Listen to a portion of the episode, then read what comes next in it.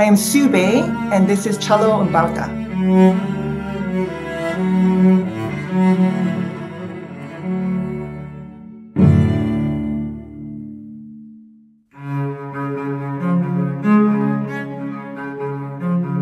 I began when I was six years old, and I, uh, you know, had wonderful teachers even when I was young back in Korea. And uh, my parents decided we're going to move to Canada, so we moved to Canada when I was eight. No, when I was nine, almost nine years old. And there I met an incredible teacher um, where I just fell in love with music. Um, and then interestingly, uh, you know, the teenager year rolls around, and then of course. Um, I kind of had a, a, rebellious moment for a couple of years where I decided I want to explore other things. And so I quit playing the cello for like almost two and a half years. Um, and then I returned back. And when I came back to playing the cello again, it became uh, like my own thing. It was like I was obsessed with it. It was me. It wasn't like anybody telling me.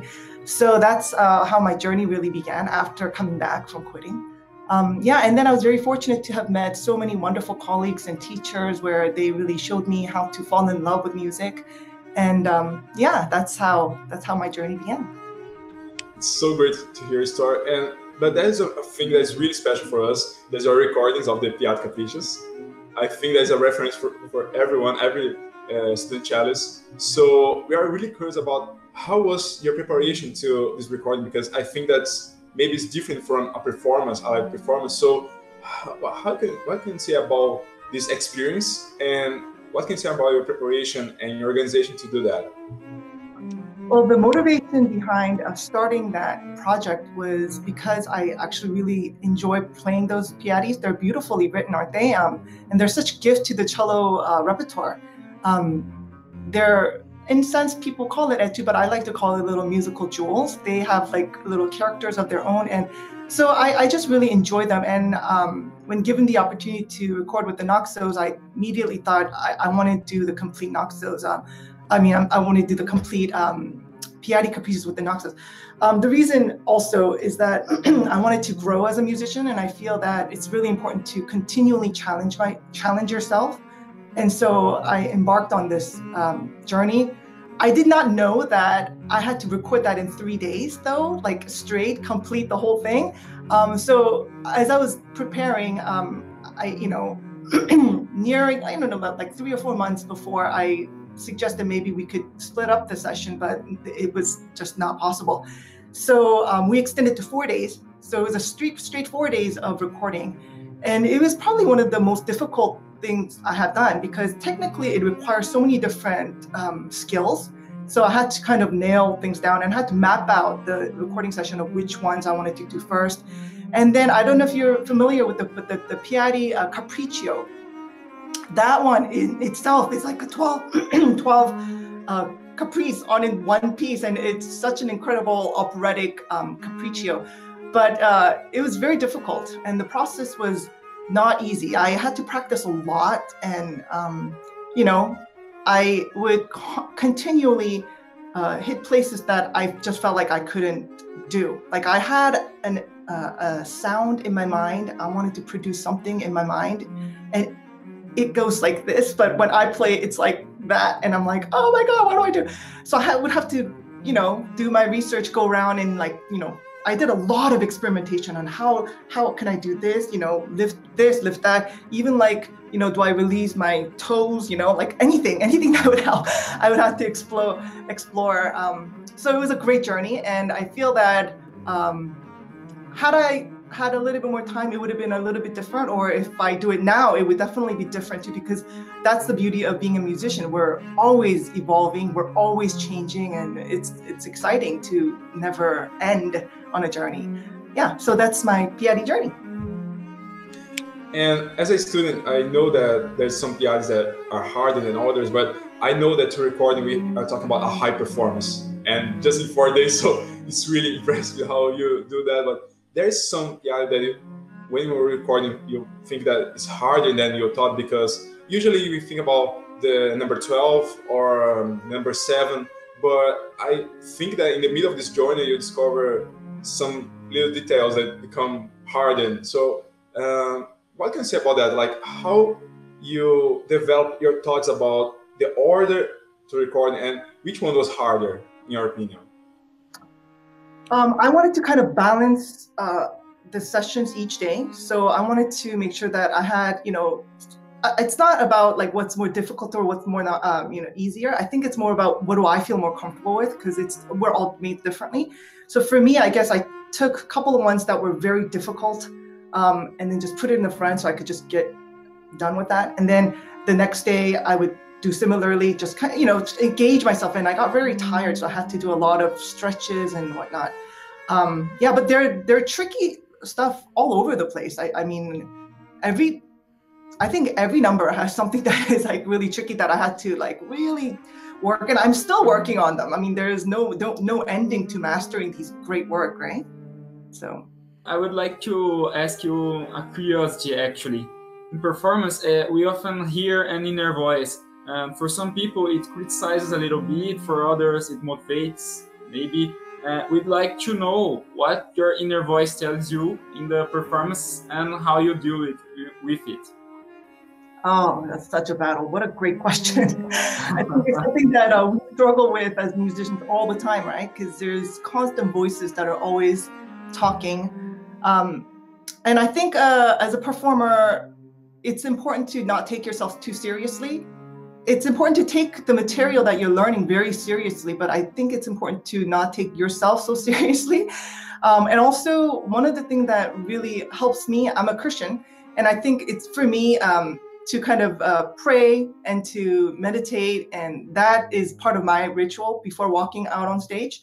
Um, another thing that really centers me is that um, I remember actually walking out one uh, day, like, you know, it was a pretty big stage. And I remember being pretty intimidated about, about it. And I was like, oh, I don't know if I'm going to do a kid. All these voices yapping away. And then at one point I just stopped and I, I decided, you know what? No matter what, how horribly I play, even if I trip over my dress and fall on the stage, it's okay. I have people that love me no matter what. And that all of a sudden gave me so much comfort. Like, I don't have to worry so much. Like, even if the worst of the worst situation happens, so what? It's okay. I'm still loved, you know? like, there are people that value me as a person, not as a cellist, and, and I am a, a friend, I am a daughter, I am a wife, you know, I, I'm a mom. And so these thoughts um, of kind of finding identity of who you are, not based on your performance always, but just based on who you are as an artist. And I think that knowing that identity, um, I think, is a great release. And also just being well prepared. There's nothing like it, right? There are days that you know I work really hard, and then I go out there and I play, and it's not as good as I want it, but I'm okay because I was prepared and I was like, okay. But then there are moments where I walk on and I really didn't have much time to practice and I'm like so nervous because I'm like, oh my gosh, what is it? You know, and then you go out there and you're like, you know what? I didn't practice anyway, so forget it. And you just let go and you play and you're like, wow, you, did so well. I mean, it really depends on, right? It, it's it, it really depends on where you are and your mental psyche really plays a lot in your performance. Um, yeah, so I think letting go and um, not taking it too seriously and just really doing the best you got and just sharing. And i think that that makes it easy. Also having a, a, understanding with an audience i think that's really important to communicate and you know they're there to uh, cheer you on. They're they're not your enemies right? So yeah. Yeah that's very very beautiful. And another question that we would like to ask you is um, about the adversities you had on stage. Because um, you know a lot is said about what goes right but little about uh, said about what goes wrong. So maybe it's inspiring for some people to know that things are not always as we respect. Do you have anything to say about it? And like, like any funny stories about the performance? Yeah, uh, I have never shared this one with anyone actually because it just came to my mind right now. But I remember I was playing the Cassadó Cello, uh, you know, solo suite, and um, I think it was the last movement and I had a memory sleep where I just kept going back to the beginning. like there's a little loop where you, you play one and then it goes back to the beginning rather than going to, you know, that happens a lot. And so I just kept playing. I think I played it like three times and I was just like, how do I get out of here? And in my mind, I was like, oh no, what do I do? And then first thing was like panic, like, oh my God, oh, I'm gonna, you know, that's what's going on in my mind. And then as I'm playing, I'm like, oh, back to the beginning. And then I'm like, okay, uh, and then I go back again and I'm like, I don't know how to get out. And then finally I kind of figured it out and I was like, oh yes, yes. And then so it was like almost like thinking while I'm playing, going, and I couldn't focus on the music. I could I was just focusing on how do I get out of here? And then you just keep going and then I ended it and I'm like, you know, what happens, you know, people may know, people may not, and whatever. And you know, yeah, that, that's a that's a funny story. And another one is I, I tripped I really did trip over my dress and that was pretty embarrassing. it calmed the nerve because I tripped over before the performance and I was like, oh, I tripped already. Now I could make mistake and I could do whatever and it's fine. and so that was fine. It's, it's really great to hear these stories because usually um, we as a student, we, we see these videos on YouTube like high performance, this great soloist, and sometimes we forgot that everyone is human and sometimes we making some mistakes. So it's really cool to see that everyone, even a high performance cellist like you, has some moments that need to figure out what to do in the middle of the performance. So that's so great to hear. I think that, like Watson said, is inspiring to to us to understand that it's okay to not be perfect every single time, every single performance. So I think that that's so important. and talking about this inspiring thing, uh, like we was talking uh, before the recording, we're in the middle of this really complex situation, like this uh, virus situation, pandemic, and because of that, there's a lot of uh, cellists and actually music, musicians in general that are losing their hope on music and art in general because it's become really hard to continue this career in the middle of this pandemic situation. And as you must know, in Brazil, we have a really complex moment right now because it's really hard to do this virus and I mean it's hard to uh, artists keep doing art these days. Mm-hmm. So we have two questions about that and Kaiki or Meda. Okay. Uh, uh, what keep you motivated to make art these days? Um, I think it's uh, honestly the beauty of art. I feel like it's a form of expression, and I feel that um, we need art. We are made to create, and we are made to really um, express that creativity. And I think uh, to take that away would be almost losing a part of being a human. And so I think um, for me, uh, the motivation is that I love doing what I do in terms of music. I love learning things and I love expressing, and I feel I feel like uh, part of me comes alive when expressing that art.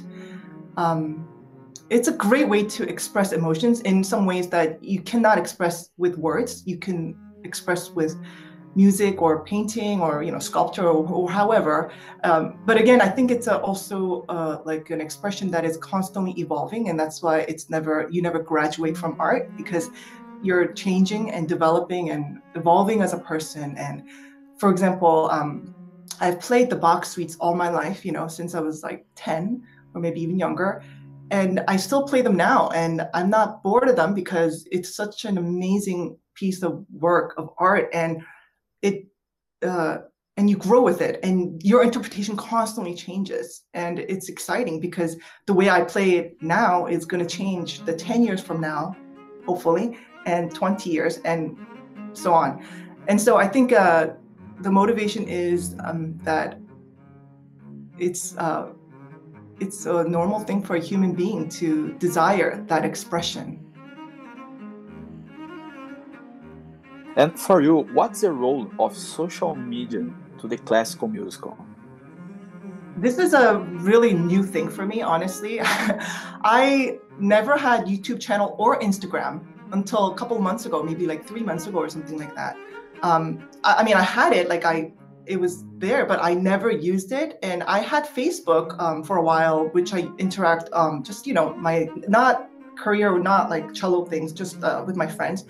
Um, but when the pandemic hit, I, I felt like uh, one of the things that I wanted to do was a multi-track because you cannot play with anyone because it's very hard to do chamber music. And so I'm like, you know what?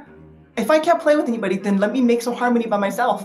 so I began this journey, like um, playing, just you know, layering things and arranging things, and it was so fun. It was like a whole new world that opened up for me, and I was like, wow, this is so crazy. And you're in quarantine lockdown, anyways, and so this was great. So I just kind of went off in that world and um, created a YouTube channel, like a, you know, and then started posting a little bit of my stuff. And then um, uh, I came across uh, Instagram actually because I was invited to do an Instagram talk um, uh, with Fabio. And before that, I didn't I did not know um, uh, Instagram. And so anyway, so I learned how to do that. And then after I realized, you know, that would be really great to do some kind of um, like a practice uh, routine or, or something just to keep me motivated. Because i have to say it's been very hardest for hard for musicians right? Because everything is on lockdown and i feel like um, it's hard to motivate when you don't have that deadline like a really crazy deadline like you got to get it done you know by then and to perform. So I, I felt like social media is definitely veering and it's becoming more prominent than it was before. Um, and also i think in some ways it's just kind of fun to stay connected with people and uh, yeah I, I, mean i'm not an expert at it honestly. I'm, I'm new to it so i'm kind of learning. But um, yeah I, I think it's a fascinating world where you can actually interact and you know help each other encourage each other. Uh, it's always uh, faster going alone but you can go far uh, with others I think that's like an African proverb or something like that, um, right? And so, like, if you go with others and you can really take it to a next level, you can go far. And I feel like, in in some ways, uh, if you use social media to kind of interact and learn off of each other, inspire each other, and communicate with people from Brazil, crazy, you know, where that was not possible. I mean, it was possible, but nobody really thought of that. But I think it's really exciting that the social media really gives you a platform to communicate with. Um, different artists, different people that you're in your niche, that what you're whatever you're learning or growing, it helps you to uh, grow and develop to the next level. So in that way, I am appreciating it so far. And it's really fun to say about that because I think that the social media has this new role right now in the middle of this pandemic situation because it's the only way that we can see some of our friends playing. because mm-hmm. in Brazil we had uh, this uh, studio class, like 20 cellists and was usual to every day you see everyone playing. That's I think that that's really inspiring to see your friends growing up um, in a musical way. And when all of this started, I think that Instagram, for example, was our tool to keep seeing our friends making music and keep inspiring us. So I think that I totally agree with you. I think that maybe now we are truly seeing what we can do with social media in a good way, possibly. Yeah. I totally agree. Yeah, and but there is one thing that we are really curious about because you have an amazing cello, and we can see on your videos. And if I don't know, when you recording the Piattis, I, I was with the Guarneri, was the Stradivarius? That was actually with uh, the 1696 Bonjour Stradivarius, and yeah. that was uh, on a loan from the Canada Council. Um, and it's a really an amazing instrument, and I have to say. Um, it's not the like the easiest instrument to kind of get to know, but once you get to know it, it really just you know it's a beautiful instrument. Yeah, and the one that I currently am using right now is 1710 Guarneri, um, and uh, again, I, it's what can I say? I'm very, very grateful. It's a beautiful instrument. Yeah. so and for us, that's really hard, right to have this opportunity to ask about it because it's not everyone that has this amazing opportunity to play the, those instruments. So uh, when you're on stage, uh, I think that was maybe our first international conversation. You know, Zlatomir Fung uh, was the cellist that won the first prize on Tchaikovsky competition last year. I don't know if you remember him, but um, we are talking about cellos and everything else because he played an amazing in the competition, and he's a, a really fun thing that is when you're in the stage with some cello like that, it's like another person with you. It's like another energy with you. So you feel some, feel something like that when you have these cellos with you on stage, like uh, uh, extra power for a performance. Um, definitely, and but I have to say it's not just uh, in the hall. I think it's also at home too. Like you know, you get to create and it responds to your needs. You know, and um, it's uh, it's really wonderful to uh, get certain sounds that you're looking for, and the cello is able to really get that, draw that out of it, out of you know. And um, one of the things that I also think is really awesome is that when you do take the instrument to a big hall, it all of a sudden opens up in a way that you have not heard it too much in your room, and it has different faces, which is amazing. And uh, it, you know, it reaches and it opens up and also i think in a bigger hall you play differently too because you want to fill the hall. So sometimes you know you practice like this but then when you're out you want to play like this. And so i think it's important to practice in a large space too but yeah I, the instrument definitely definitely is inspiring. It helps you to um, do certain technique differently too. Because i think with certain technique uh, it's difficult to do. You know it's not speaking the way you want but with you know with a nice instrument you can almost uh, do certain things and you're like oh i didn't know that i can do that. And so it's like driving a nice car. You're like whoa it's a nice car. I must say that's really amazing to hear that because, like I said, it's a unique opportunity to talk with you about all of these things about your career. You're really special for us. We love your recordings and it's really amazing. So uh, we have this last question, uh, and I think that it's more connected to what we are talking about, inspiring and everything else.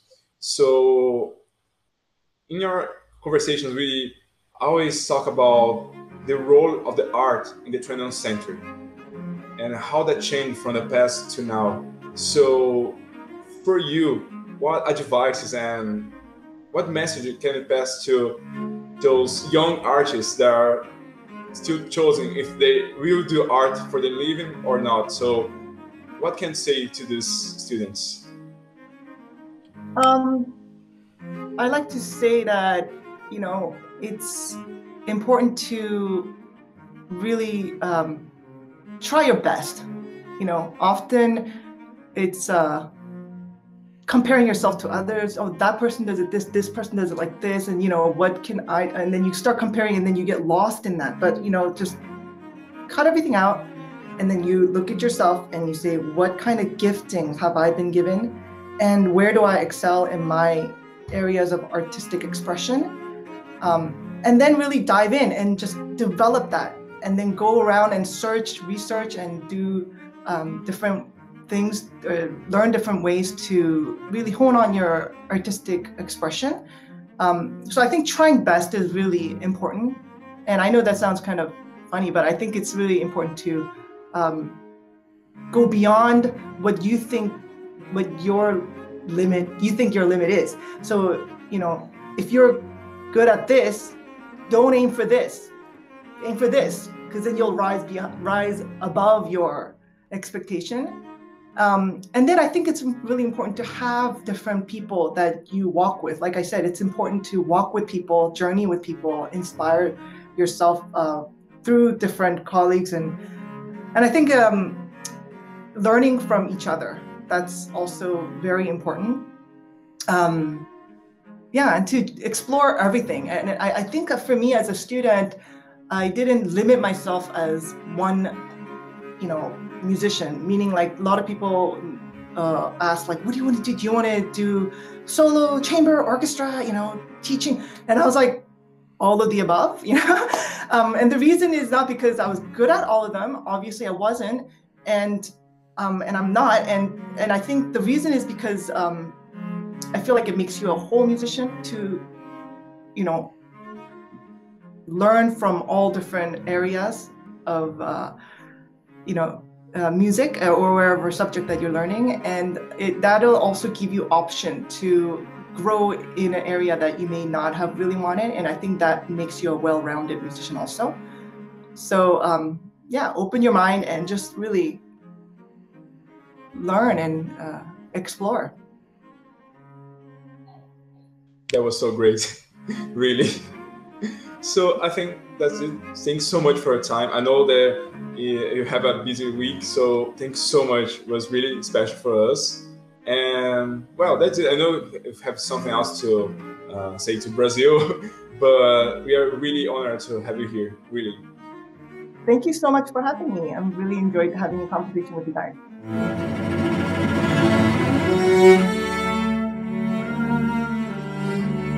Mm -hmm.